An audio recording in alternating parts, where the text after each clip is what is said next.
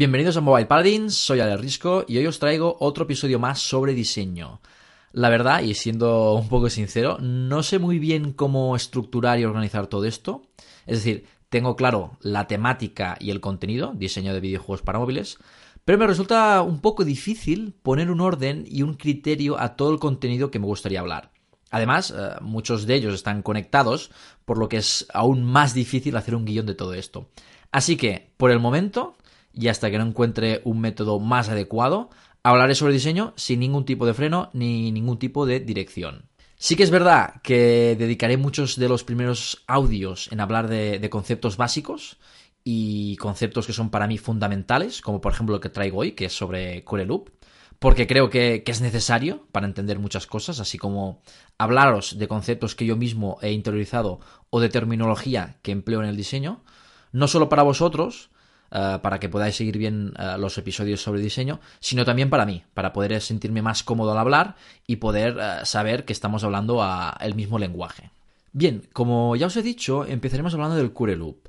El Cure Loop es un bucle que se repite a lo largo de todo el juego. Es una repetición de, secuencias que realiza el jugador. Podemos decir que es la estructura base de todo videojuego, el más importante. Además de ser la, la, principal forma que tiene el jugador para progresar. Esto ya lo hablaré en otros episodios con más profundidad, pero tenemos que tener muy claro que la máxima de todo videojuego y lo que retiene realmente a un jugador es la progresión, ¿no? La sensación de avanzar, de mejorar. Todo esto es la clave de, todo videojuego. Pues bien, al diseñar un videojuego hay que tener muy claro cuál va a ser su core loop.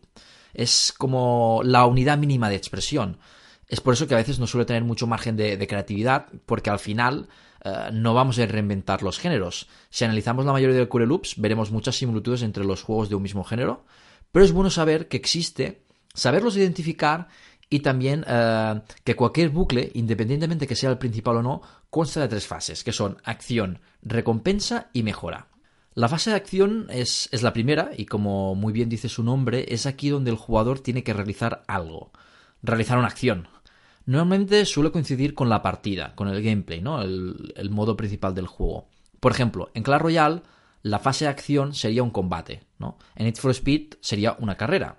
La segunda fase sería la fase de recompensa, es decir, ¿qué obtengo yo de la acción que he realizado en la fase 1? Es un premio que reciben los jugadores por haber realizado una acción que puede ser o moneda débil o puntos de experiencia, etc. Y por último tenemos la tercera fase, que es la fase de mejora. Aquí lo que hacemos es utilizar la recompensa para mejorar. Estamos invirtiendo lo que hemos ganado en la fase de recompensa para ser mejores, para progresar. Y es donde termina el ciclo de progresión. Y aquí, a partir de aquí, volveríamos a la primera fase para volver a retomar todo el ciclo de, de Cure Loop. Bien, hasta aquí la base.